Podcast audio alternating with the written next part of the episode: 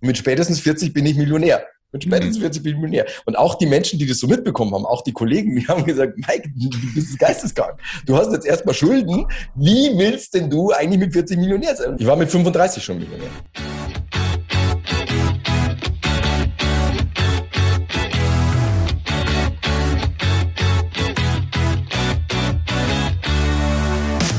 Hey, herzlich willkommen im Fahrtenbuch-Podcast, dem Podcast für deinen Weg, jede Woche mit neuen, spannenden, inspirierenden Persönlichkeiten. Und heute freue ich mich ganz besonders, denn es geht wieder ins Radio oder zumindest teilweise ins Radio.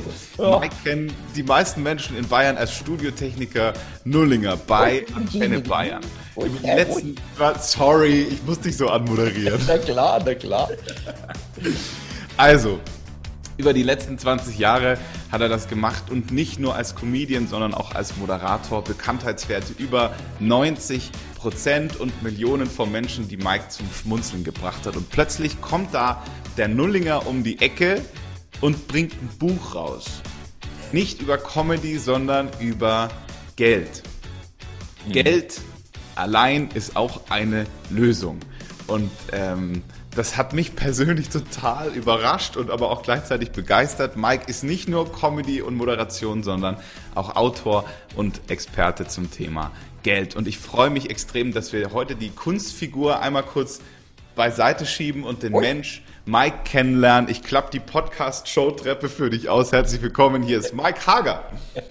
Hey Tobias, grüß dich. Servus. Danke für die schöne, für die schöne Einleitung, für die warmen Worte. Also über Geld spricht man doch nicht, oder? Doch, natürlich sprechen wir über Geld. Warum soll man denn über Geld nicht sprechen? Warum ist das eigentlich so? Ja, werde ich immer wieder gefragt. Ich habe ich hab ein paar Erklärungen dafür, aber leider noch keine wissenschaftliche Abhandlung zum Thema gefunden und auch selber noch keine geschrieben. Ähm, ich glaube, dass es so zwei Komponenten sind. Also die, die viel Geld haben.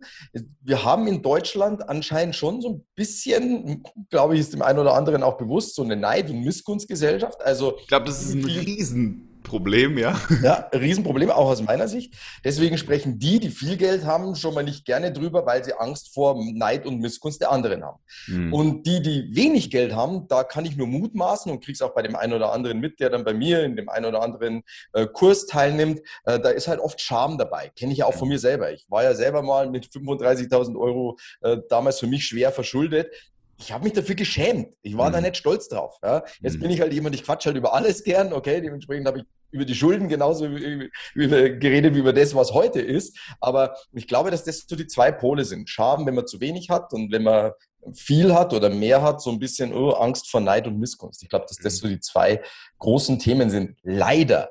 Äh, wohlgemerkt, ich kenne sehr viele sehr wohlhabende Menschen und wohlhabende im dreistelligen Millionenbereich, ähm, mit denen kannst du sehr, sehr gut über Geld sprechen und sehr viele von denen sprechen auch sehr offen über Geld, ähm, wenn du ihnen auf die richtige Art und Weise begegnest. Und das ist das, was ich nur jedem raten kann. Wenn du jemand mit einem Lambo an der Tankstelle stehen siehst, äh, siehst dass du nicht vorbei und sagst, ja, ja, der Lambo, ja, ja, und dann sowas sagst, wie Menschen bei Facebook schreiben, jedes Vermögen wurde auf einem Verbrechen aufgebaut. Hä? Was? Oh Irre? Äh, sondern, dass du da einfach mal hingehst und ganz neugierig fragst, sie wie haben Sie denn das gemacht, dass Sie sich so ein Auto leisten können? Und dann wirst du merken, übrigens geiles Auto, dann wirst du merken, gibt es übrigens ja auch bei TikTok, ne, den Typen, äh, der sagt, äh, der, der sucht sich die Leute, die mit Ferrari, mit dem Lambo, mit Bentley und alles daherkommen und sagt, hey, what do you do for a living? Der hat einen riesen TikTok-Kanal und du merkst immer die Reaktion der Menschen, ähm, gerade in Amerika natürlich, die sagen, was sie machen. Also du wirst merken, dass diese Menschen dir plötzlich sehr offen und sehr wohlwollend begegnen und dir gerne sagen und auch zeigen, wie sie zu diesem Geld gekommen sind und dir dadurch extrem helfen. Ja, also wenn du da die Wahl hast zwischen Neid und Missgunst äh, oder hey, interessant, was sie tun, wie kann ich denn das auch erreichen, dann würde ich eher letzteres empfehlen, weil dich das sehr viel weiterbringt. Wenn die das Gefühl haben, dass du die dann auch nicht ablehnst und verurteilst. Ja, volle Pulle, volle Pulle, genau. Wenn, wenn du einerseits vielleicht sogar Anerkennung dafür zeigst, weil wir Menschen suchen alle nach Anerkennung und auf der anderen Seite aber auch, ich sage einfach mal, so eine kindliche Neugier mitbringst und sagst, hey, geil, den Lamborghini, was muss ich denn dafür tun? Oder wie haben Sie denn das gemacht? Da öffnen sich dir Tür und Tor. Da habe ich schon, äh, da habe ich schon jemanden gehabt bei mir, zu dem habe ich genau das gesagt. Dann hat er genau das gemacht. Plötzlich war der auf einer Probefahrt mit einem Lambo auf der Autobahn unterwegs und hat gesagt, boah, Mike, das war so geil.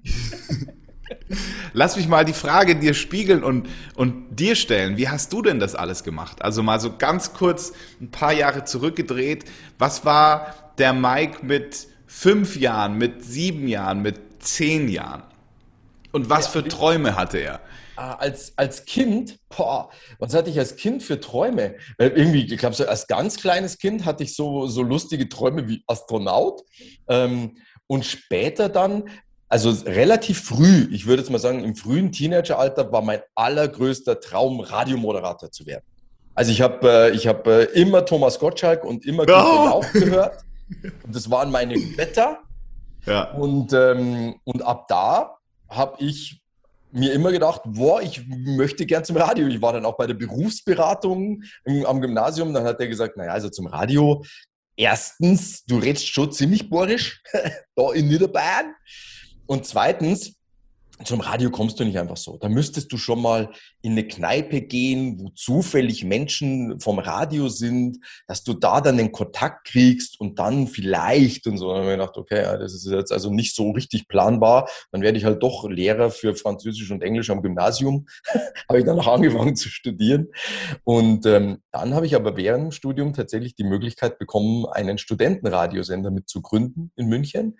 Und das habe ich gemacht. Und ab da habe ich mich Tag und Nacht nur mit Radio beschäftigt und habe wie immer in meinem Leben dann meinen großen Traum verfolgt und ihn dann auch erreicht. Wobei ein bisschen anders. Ich muss immer ganz ehrlich sagen, also die richtig guten Radiomoderatoren, das sind so Menschen wie Stefan Meixner, Wolfgang Leikermoser, Stefan Lehmann und, und wie sie alle heißen, die, die, und natürlich Gottschalk und Jauch und so, die, die großen Koryphäen ich selber habe mich immer als sehr mittelmäßigen Radiomoderator empfunden.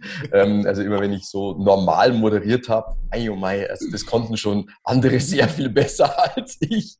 Aber ähm, im Comedy-Bereich, da, da bin ich dann äh, relativ gut geworden. Wie kam das? Wie kam es zum Nullinger? Ganz einfach, du. Ich habe ähm, beim Studentenradio. Also noch dazu kombiniert die Frage: Warst du auch ein bisschen Nullinger? Nullinger ist voll in mir. Alles, alles was in Nullinger in, in, in hoher Form rauskommt, ist in, in, in abgeschwächter Form in mir. Manches aber sogar in der gleichen Form, was aber nur die wenigsten wissen, die mich wirklich gut kennen. ich habe ja jahrelang auf dem Weg in die Frühschichten ja, der Tankstelle Lieberkasse geholt, ja, um 4 Uhr in der Früh zum Frühstück. Da kenne ich gar nichts. Ähm, Nullinger war echt ganz einfach. Ne? Ich habe damals beim Studentenradiosender, den ich mitgegründet habe, eben zwei Jungs kennengelernt, die gesagt haben, ja, bei uns steht schon fest, wir machen eine Comedy-Sendung. Sag ich, wo geil, ich will auch eine Comedy-Sendung machen. Woraufhin die gesagt haben, ja, ja, wir sind aber die Moderatoren. Musst dir halt noch irgendwas anderes suchen.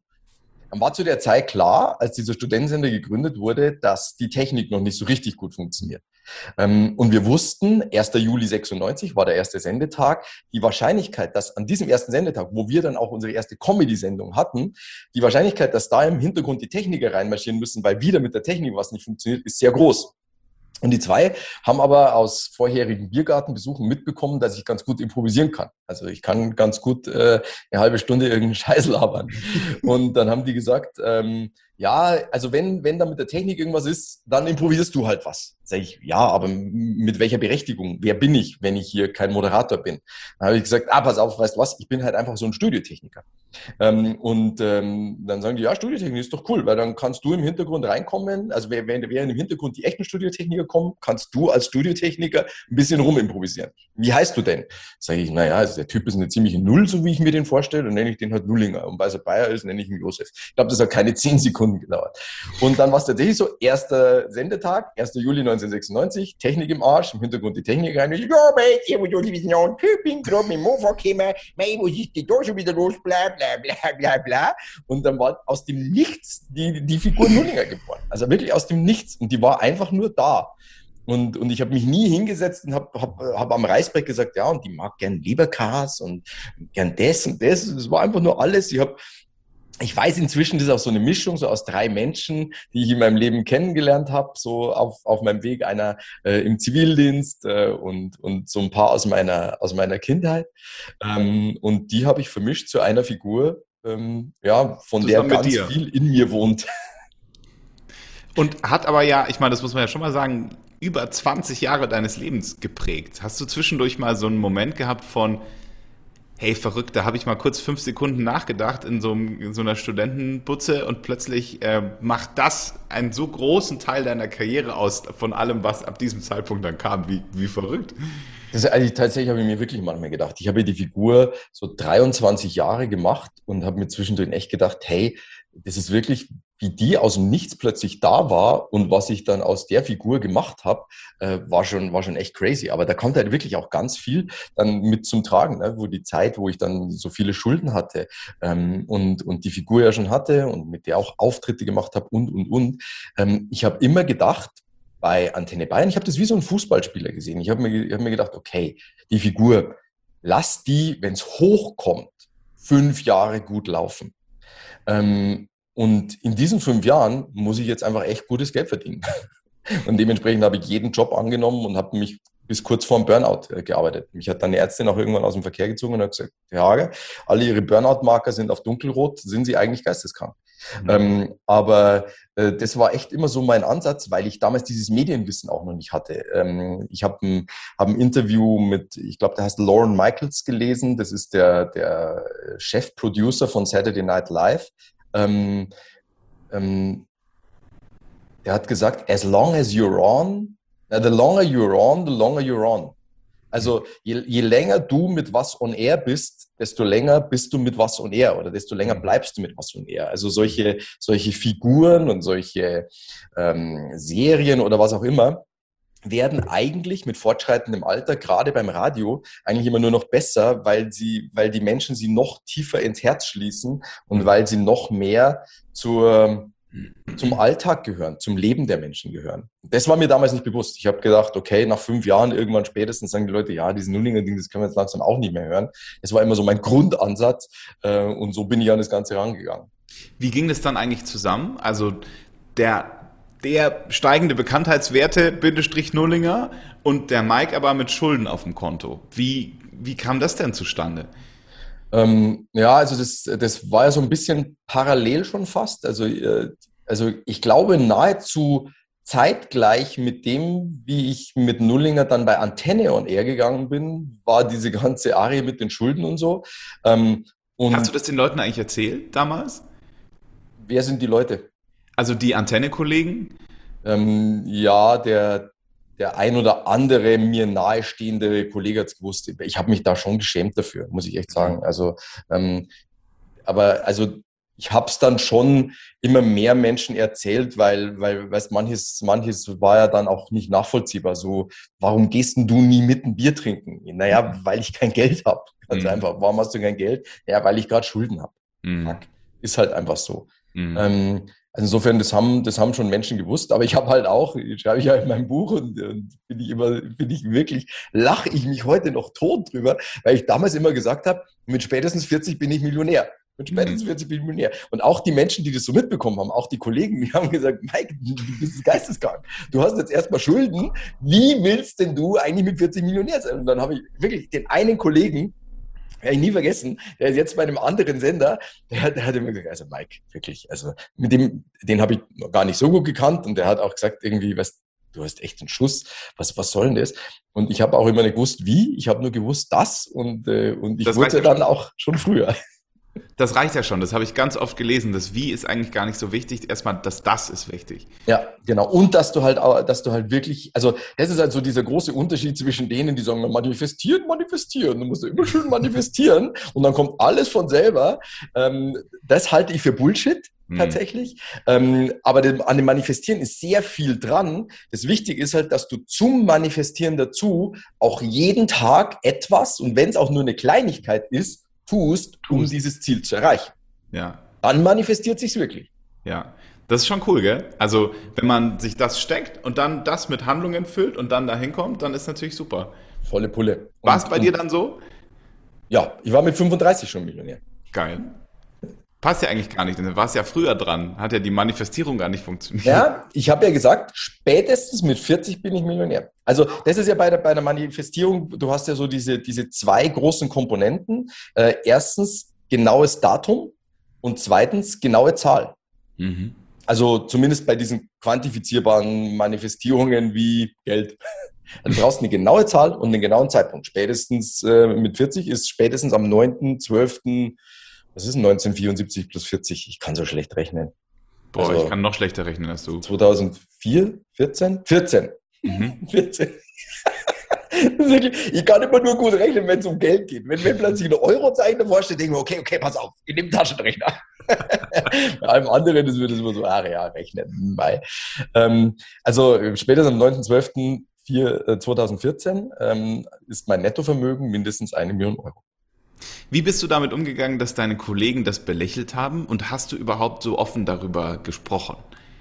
Ähm, ja, ich habe da schon relativ offen darüber gesprochen, weil tatsächlich practice what you preach. Ähm, äh, lass uns über Geld sprechen. Ich spreche schon sehr offen mit Menschen auch über Geld, weil ich ja auch vielen Menschen in dem Bereich ähm, einfach helfe.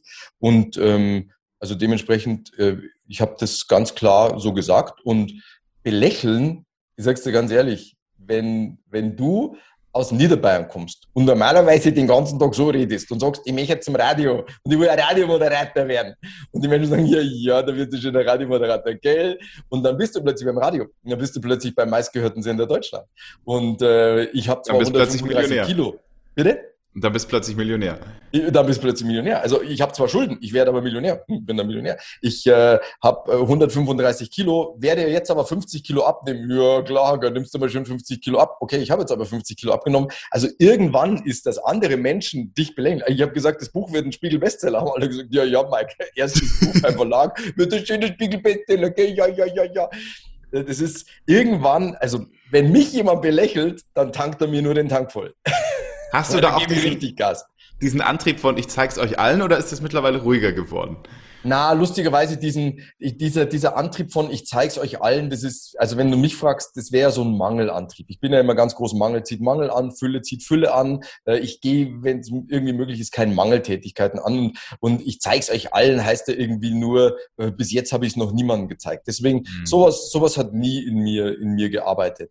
Aber so, so eher dieses, dieses steigende Selbstvertrauen, Selbstbewusstsein, äh, dass ich das wurde ja angefeuert dadurch, dass ich die 50 Kilo abgenommen habe. Wenn du das eineinhalb Jahre gemacht hast, zu jedem Bier, zu jedem, zu jedem Pommes, zu jedem Essen gehen und so überall Nein sagen und jeden Tag Sport machen, 363 Tage im Jahr, wenn du das irgendwie mal eineinhalb Jahre hinter dir hast und hast 50 Kilo verloren, das war für mich wie ein Lottogewinn, weil seitdem sage ich ja immer, was ich mit Willenskraft in meinem Leben erreichen kann, das werde ich erreichen? Das mhm. steht für mich überhaupt nicht zur Diskussion. Also das ist eher so eine Kraft, die mich anschiebt. So ein Ding, ich werde es euch allen zeigen. Nee, weil, weil ich werde ja nicht äh, schlank, um schlanker zu sein als jemand anderes. Ich werde ja nicht reich, um reicher zu sein als jemand anderes. Ich werde ja nicht erfolgreich, um erfolgreicher zu sein als jemand anderes. Äh, das ist nicht mein Maßstab. Ähm, mhm. Mein, mein, ähm, mein Maßstab bin ich. Ich möchte mich besser machen und nicht besser werden als andere. Das nee. Lass noch mal kurz reingehen, weil du gesagt hast, Mangel zieht Mangel an, Fülle zieht Fülle an. Für die, die das nicht ganz verstanden haben, wie verstehst du das? Ich verstehe das so, dass wenn du Mangeltätigkeiten in deinem Leben nachgehst, dann machst du den Mangel größer.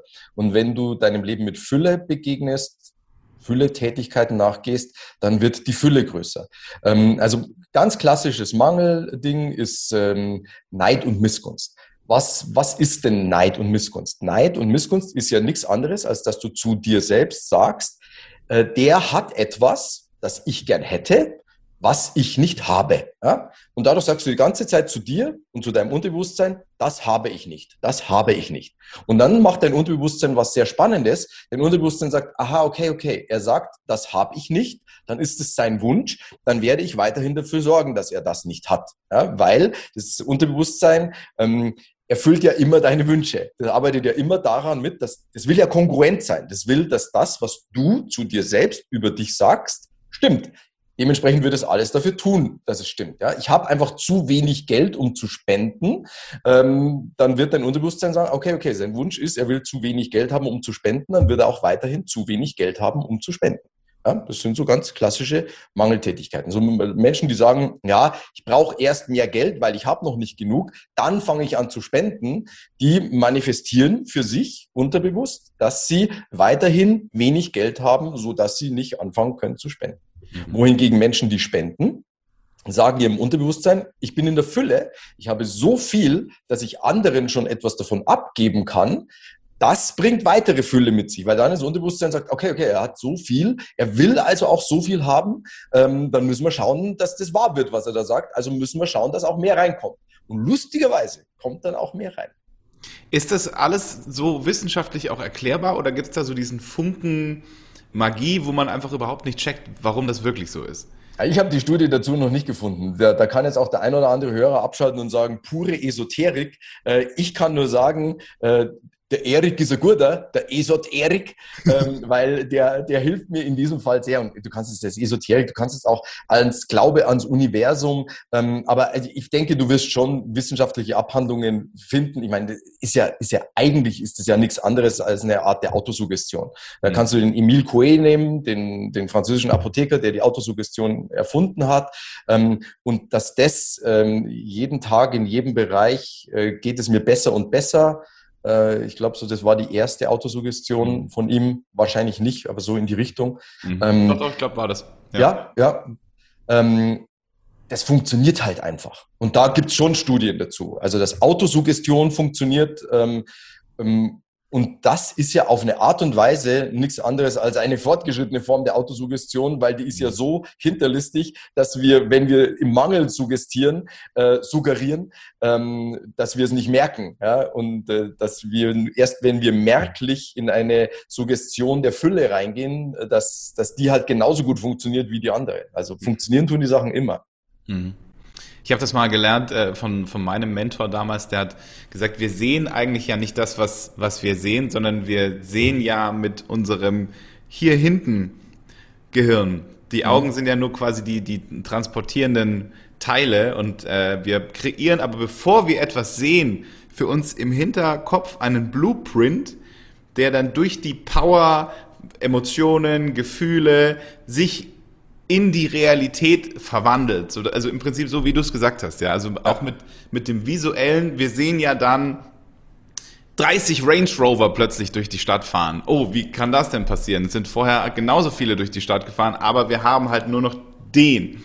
Ja, das ist das Prinzip der selektiven Wahrnehmung. Da gibt es ja. tatsächlich auch Studien dazu, ja. Und, und die eine Sache, die uns halt allen bewusst sein darf, ist, wir, du kannst nur Dinge erreichen, die du dir vorstellen kannst. Mhm. Und dementsprechend ist es sehr wichtig, die erstmal die Dinge vorzustellen, um sie dann auch wirklich erreichen zu können. Also ja. ich konnte mir mich mit 50 Kilo weniger vorstellen. Ja. Wenn ich es mir nicht vorstellen hätte können, hätte ich es nicht erreicht.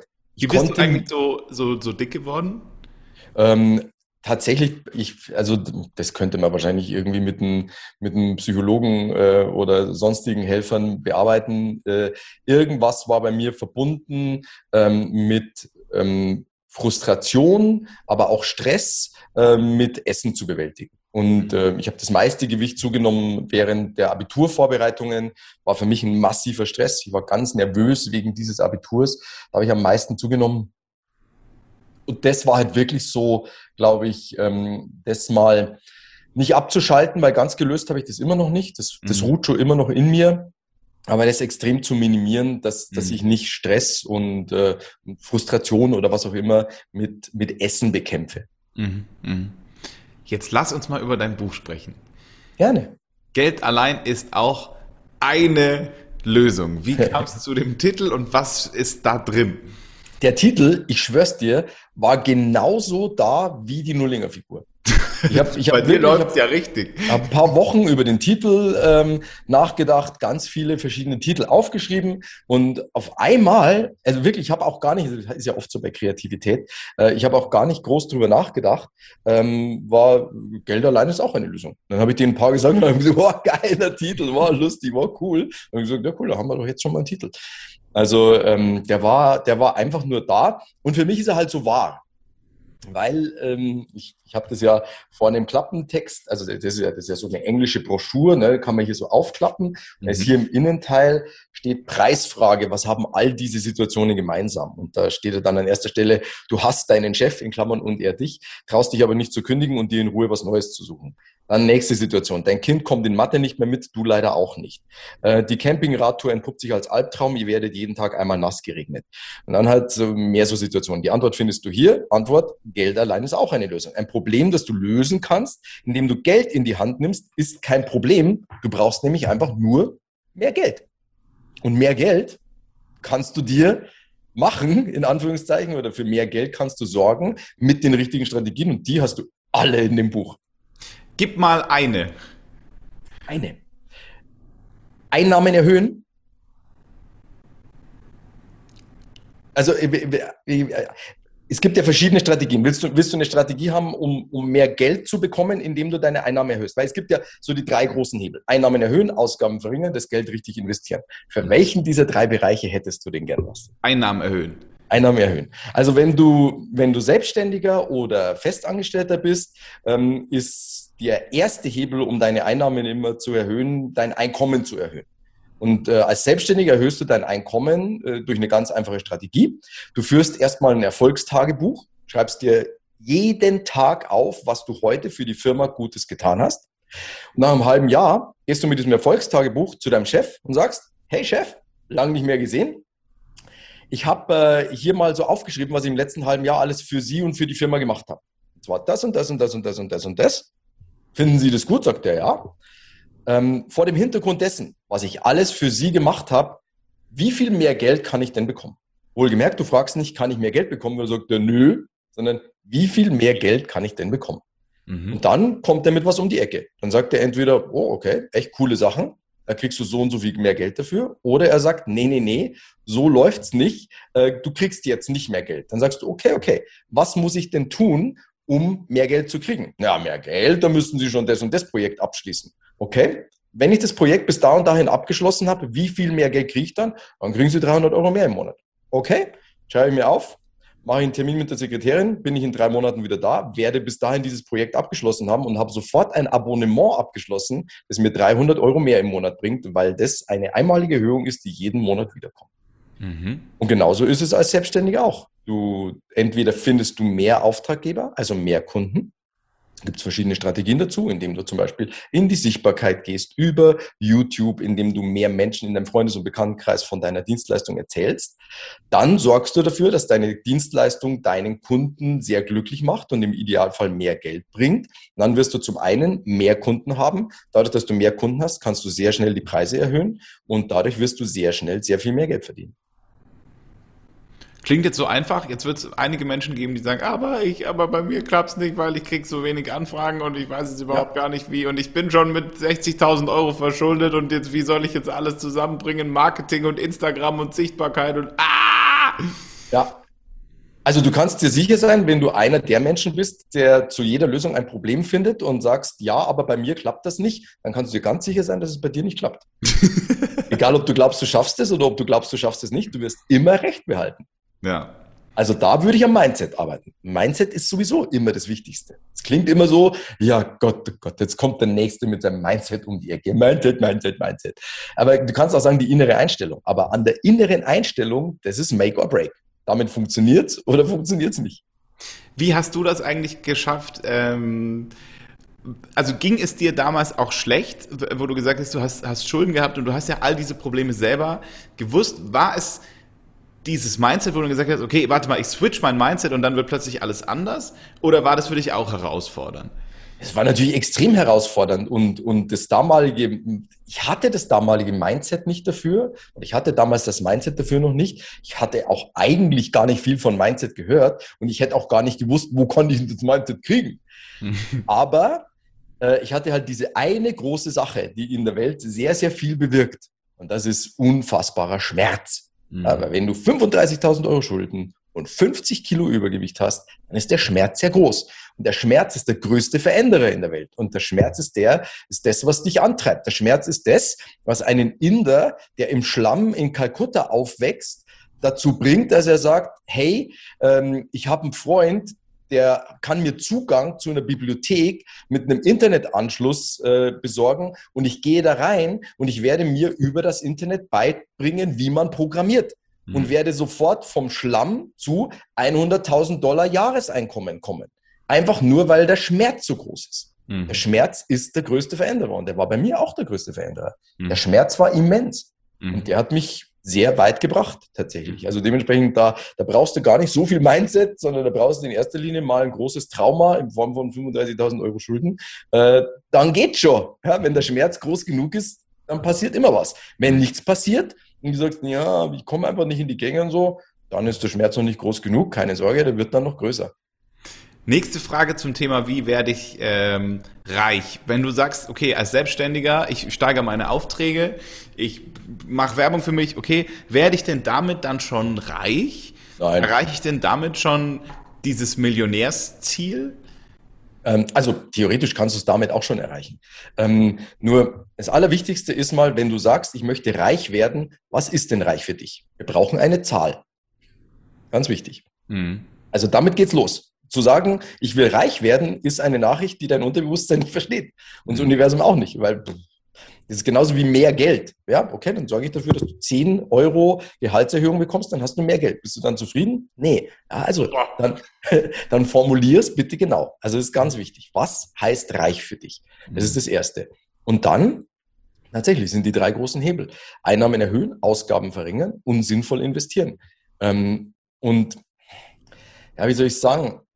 Wenn du mich jetzt fragen würdest, was ist der wichtigste, dann würde ich sagen, der wichtigste ist wahrscheinlich sinnvoll investieren. Aber natürlich, um sinnvoll zu investieren, musst du erstmal die Einnahmen erhöhen, die Ausgaben verringern, damit Geld zum Investieren übrig bleibt. Aber investieren ist mit das Wichtigste. Und dann würde ich jedem, jedem dazu raten, das Buch, das Kapitel in meinem Buch heißt Der Millionärsmacher Immobilien, würde ich jedem dazu raten, ähm, mit mal der ersten vermieteten oder der ersten Immobilie zur Vermietung anzufangen äh, und darin zu investieren. Weil das ist so wirklich vermietete Immobilien sind, ist auch ganz einleuchtend. Ich muss dir nur einen Satz sagen, dann hast du sofort gecheckt und jeder äh, da, da draußen an den Transistorgeräten wird es auch checken.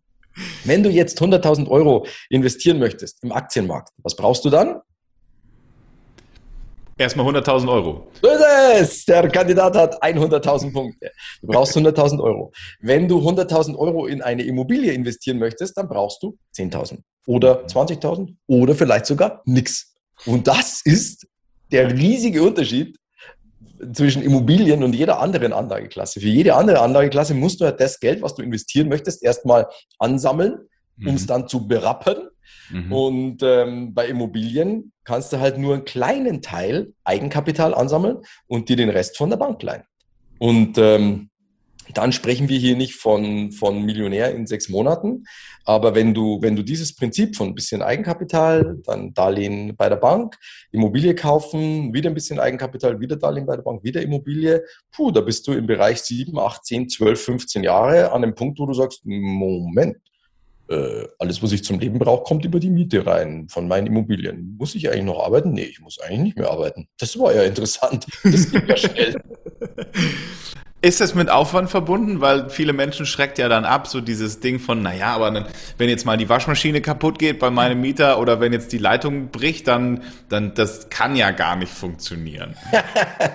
Ja, natürlich ist es mit Aufwand verbunden. Heiliger Bimbam. Das ist, wir, wir, wir leben nicht in einer Welt, wo, wo du auf das Wunder der Mühelosigkeit hoffst und dir das Geld einfach so in den Schoß fällt. Wie unsere Großeltern schon gesagt haben, von nichts kommt nichts. Von nichts kommt nichts für die, ähm, für, die äh, ne, für die Menschen außerhalb äh, im Ausland, also Frankfurt und Konsort. ähm, natürlich ist es mit Aufwand verbunden, aber der, der Aufwand, gerade bei Immobilien, ähm, die Relation des Aufwands zum Ertrag, ist irre. Wenn ich, wenn ich mal runterrechne, die Stunden in meinem Leben, die ich gebraucht habe, um Immobilien zu finden, Immobilien zu kaufen, Immobilien zu vermieten. Und wenn ich da mal rechne, was ich, äh, was ich dafür bekommen habe, das ist wahrscheinlich der höchste Stundenlohn, den ich in meinem Leben jemals hatte. Hm. Wie lange hast du gebraucht? Und bist du schon am Ende? Gebraucht wofür, Tobi? für ähm, dieses Immobilienvolumen, was du jetzt hast? Und bist du schon am Ende im Sinne von, hast du jetzt aufgehört oder machst du, ziehst du das weiter fort, weil es einfach geil ist? Also die letzte Immobilie habe ich vor zweieinhalb Jahren gekauft. Äh, angefangen habe ich 2003, also zweieinhalb Jahren, 2021, 2019. Ähm, also 16 Jahre habe ich gebraucht, um mir das Immobilienportfolio aufzubauen, das ich jetzt habe. Ähm, und wenn vielleicht der unterschwellige Teil der Frage ist, wie lange habe ich also gebraucht, um von meinen Immobilien leben zu können, ähm, das wird so roundabout also es kommt halt immer darauf an, welche, welche, auf welche Art und Weise du lebst. Ne? Das ist natürlich auch ein bisschen so dir selbst überlassen. Ähm, aber ich sage jetzt mal, mit ein bisschen runterfahren hätte ich von meinen Immobilien wahrscheinlich schon so nach 10, 12 Jahren leben können. Aber so, dass ich so lebe, wie ich leben möchte, ähm, 16 Jahre, 15, okay. 16 Jahre. Ich meine, du hast ja ganz vieles runtergefahren, ähm, soweit ich das richtig verstanden habe. Du hast ja plötzlich auf vieles verzichtet. Ich habe von dir ein YouTube-Video gesehen, wo du gesagt hast, hey, du brauchst kein Auto, fahr mit dem Fahrrad in die Arbeit. Du musst nicht mit den Kollegen in die, in die Kantine gehen, nimm dir selber was mit. Du musst nicht... Hm, hm, hm, hm. Lebst du das heute immer noch so oder fährst du mit dem Lamborghini äh, durch die Gegend? Nee, ich fahre überhaupt nicht mit dem Lamborghini durch die Gegend. Ich habe äh, ich hab ein geleastes Auto. Ähm, ich bin halt früher sehr viel zu Auftritten gefahren. Ich bin dann so geschmeidige 50.000 Kilometer im Jahr gefahren. Ähm, zwischendrin habe ich sogar da mal downgesized und habe mir gedacht, nein, reicht eigentlich auch ein A3. Ähm, da hat mir leider einer in München die Vorfahrt genommen, hat mich ziemlich über den Haufen gefahren mit dem A3 und da habe ich mir gedacht, wow, krass, mit einem größeren Auto hätte der mich nicht so durch die Gegend geschoben. Und das ist der Grund, warum ich äh, jetzt, wobei es jetzt dann gleich äh, zurückgeht. Jetzt habe ich dann erstmal kein Auto, jetzt schaue ich mal dann, was ich als nächstes mache. Ähm, weshalb ich immer größeres Auto gefahren bin, aber halt einfach nur groß im Sinn von mehr Blech um mich rum, höher sitzen mhm. ähm, und gute Assistenzsysteme, also einfach wirklich nur aus Sicherheitsgedanken. Ähm, ansonsten, Mei, wir leben zu zweit auf, äh, auf meiner ersten Wohnung, in meinen, auf 60 Quadratmetern, in der ersten Wohnung, die ich damals gekauft habe, aber auch das ähm, werde ich jetzt dann mal ähm, prüfen. Ähm, ich lebe einfach kein sehr exaltiertes Leben. Wenn ich in Urlaub fliege, fliege ich Business Class. Ja, mhm. das mache ich. Ähm, und wenn ich, oder wenn ich geschäftlich verreise. Ähm, oder, wobei, nee, Business Class ist dann schon eher Langstrecke.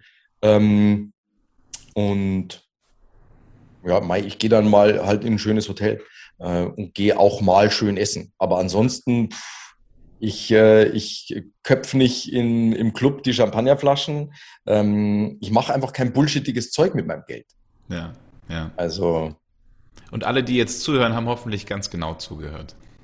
Ja. Und lassen sich ja. inspirieren. Also das ist, das ist wirklich, wie gesagt, das ist halt so ein, so ein Luxus für mich inzwischen zu sagen, wenn ich, wenn ich wohin fliege, dann, dann fliege ich zum Beispiel Business Class, ähm, weil ja, es ist dann, ich habe gerade noch mal überlegt, es ist halt einfach doch sehr oft geschäftlich. Ähm, und wenn es einfach auch nur ist, dass ich zurückkomme und es ist geschäftlich und äh, ich habe einfach mehr Kraft, ich bin äh, erholter ähm, und der, der Gegenwert des Aufpreises ist für mich halt einfach sehr schnell erkennbar. Ich bin einmal nach einem, nach einem Economy-Class-Flug äh, eine Woche lang mehr oder weniger, weil ich mich so verlegt habe, äh, ständig bei irgendwelchen Physiotherapeuten oder sonst irgendwas gewesen. Es hat mich Schweine viel Geld gekostet. Wenn ich das Geld einfach sofort investiert hätte, was ich dann auch gemacht habe, äh, in einen gescheiten Flug, dann geht es mir einfach besser. Mhm. Wie viel Zeit haben wir eigentlich noch?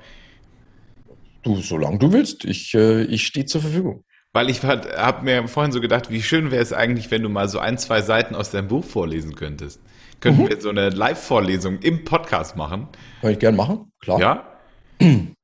Hast du ein Lieblings Lieblingskapitel? Ja, ich habe tatsächlich, äh, ich habe mehrere Lieblingskapitel, aber ich habe ähm, ich habe ein Lieblingskapitel, das lese ich tatsächlich öfter mal vor. Ähm, ich schaue jetzt gerade mal hier rein. Äh, ich, ich schaue gerade, wie lang eigentlich das Kapitel der Millionärsmacher Immobilien ist, weil wenn wir gerade vorhin so drüber geredet haben, äh, das Kapitel 25, warte mal, äh, also 179 bis 195, ah, ist doch ein bisschen länger. ähm, weil die Kapitel sind ansonsten recht kurz. Aber warte mal, ich schau mal, Kapitel 19 ist eigentlich auch ganz lustig. Sind alle lustig, tatsächlich. ähm, ah ja, sehr gut. Dann machen wir. Das habe ich noch nie vorgelesen. Ach geil, Premiere. Jo. Kapitel 19 aus dem Buch Geld allein ist auch eine Lösung. Der Titel des Kapitels ist Wer den Mund nicht aufmacht, macht den Geldbeutel auf. Zitat. Ich wünschte, dass mein lieber Karl mehr Zeit damit verbracht hätte, Kapital anzuhäufen, statt nur darüber zu schreiben. Jenny Marx, zugeschrieben Ehefrau von Karl, 1814 bis 1881. Die 1000-Euro-Frage im Fernsehquiz ist mitunter schon recht knifflig. Nicht jeder weiß auf Anhieb, ob es Tetanus, Tinnitus, Tantalus oder doch Typhus war, der von den griechischen Göttern mit ewiger Qual bestraft wurde. Es war übrigens Tantalus. Die Alltagsfrage, die dir im Jahr locker 1000 Euro und mehr sparen kann, ist dagegen recht einfach. Wie viel Rabatt kann ich bekommen? Im Idealfall noch mit einer Begründung wie dafür, dass das ja ein Ausstellungsstück ist oder dafür, dass ich das Hotelzimmer jetzt am Abend noch nehme und Sie es so nicht heute Nacht leer stehen haben. Den springenden Punkt kennst du schon aus der Gehaltsverhandlung, vergleiche Kapitel 17. Du fragst nicht etwa, kann ich da Rabatt bekommen oder ist da noch was drin? Auf solche geschlossenen Fragen wird der Verkäufer dir fast immer mit traurigem Dackelblick erklären, leider nein, da sei nichts zu machen.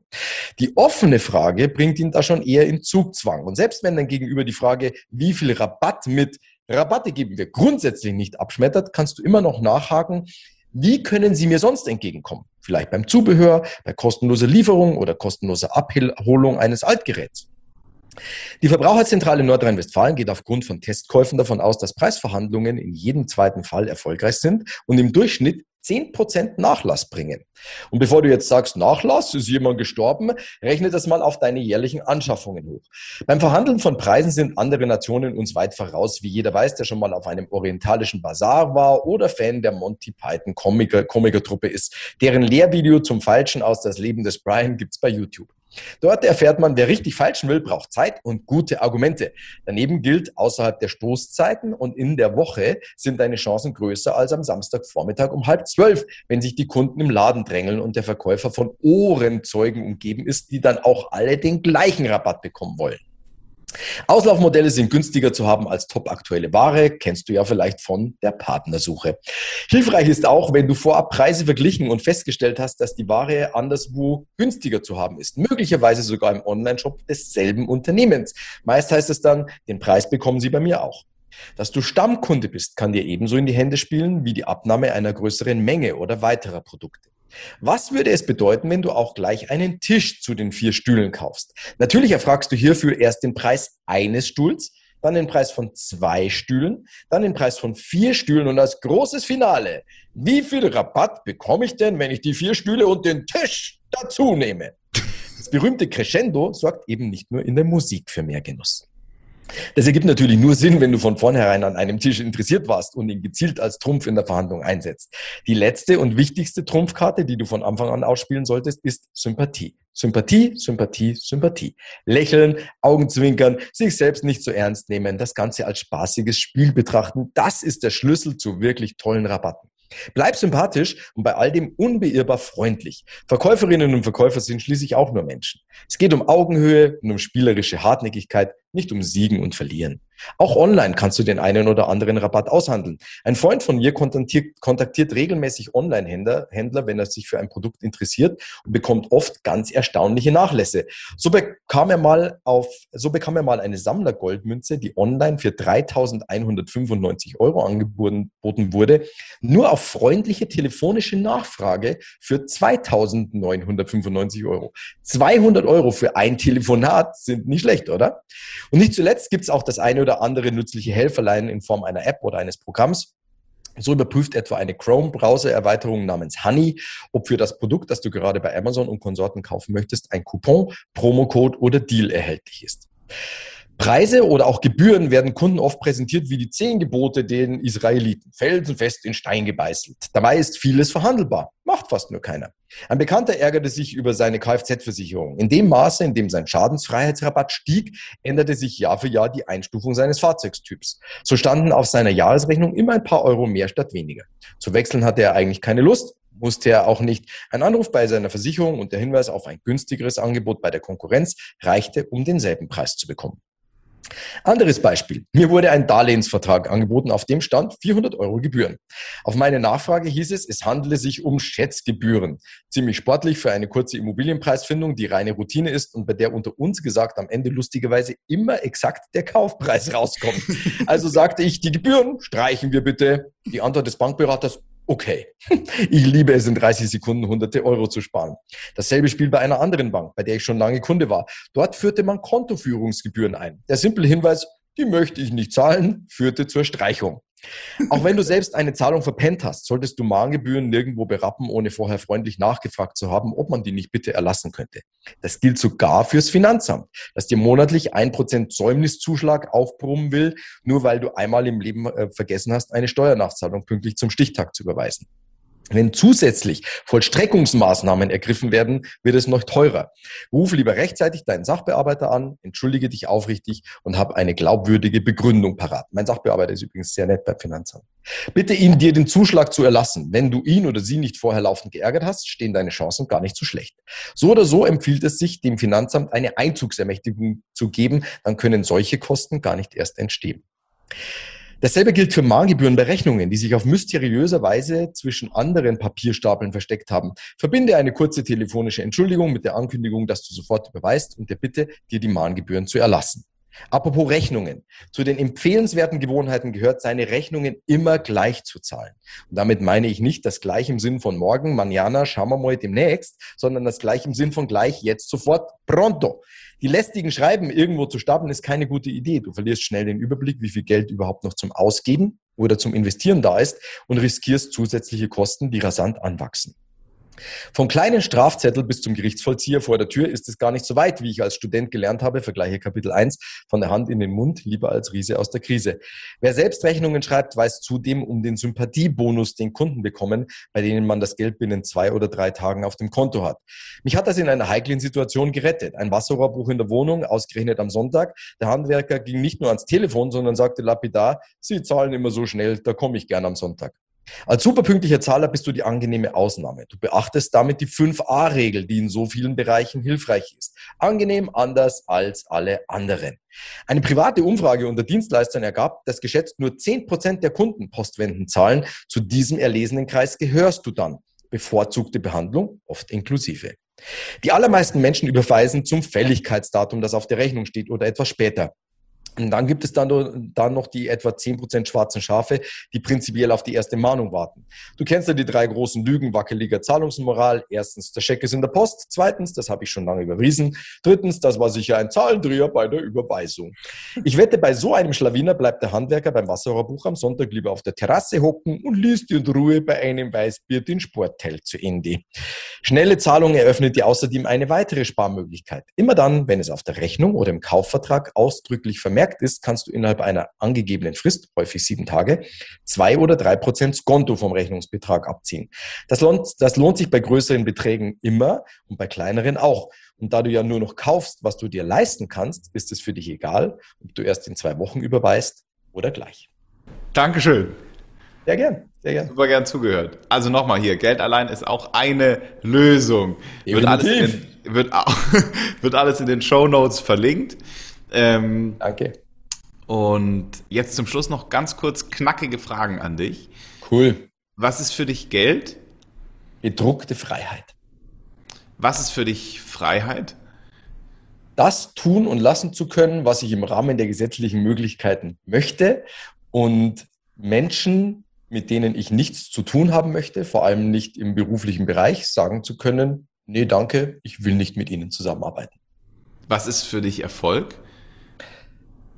Erfolg ist für mich ein freies und sicheres Leben zu führen, das ich so führe, wie ich es gerne führen möchte. Was ist für dich Glück?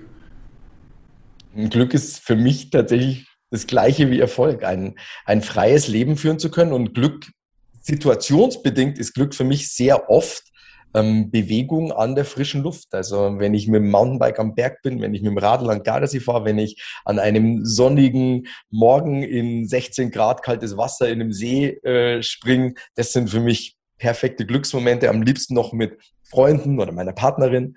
Ähm, aber Glück ist tatsächlich in ganz großen Teilen die Freiheit, das tun und lassen zu können, was ich möchte. Kann man Geld verbinden mit Liebe? Also Unglück ist übrigens auch leicht einen Sitzen und keine Termine. ähm, ja, natürlich kannst du Glück mit Liebe verbinden, weil Glück ist eine der schönen Sachen, die, wenn du es teilst, sich verdoppeln. Und äh, gerade geteiltes Glück in der Liebe ist natürlich doppeltes Glück. Mike Hager, vielen Dank für ja, deine Zeit. Hat mega Spaß gemacht. Mir auch, hat mich echt sehr gefreut. Vielen, vielen Dank.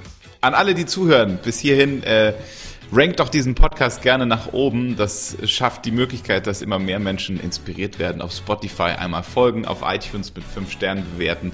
Ähm, Mike unbedingt folgen, alles äh, wird in die Shownotes gepackt. Buch kaufen, alles was dazugehört.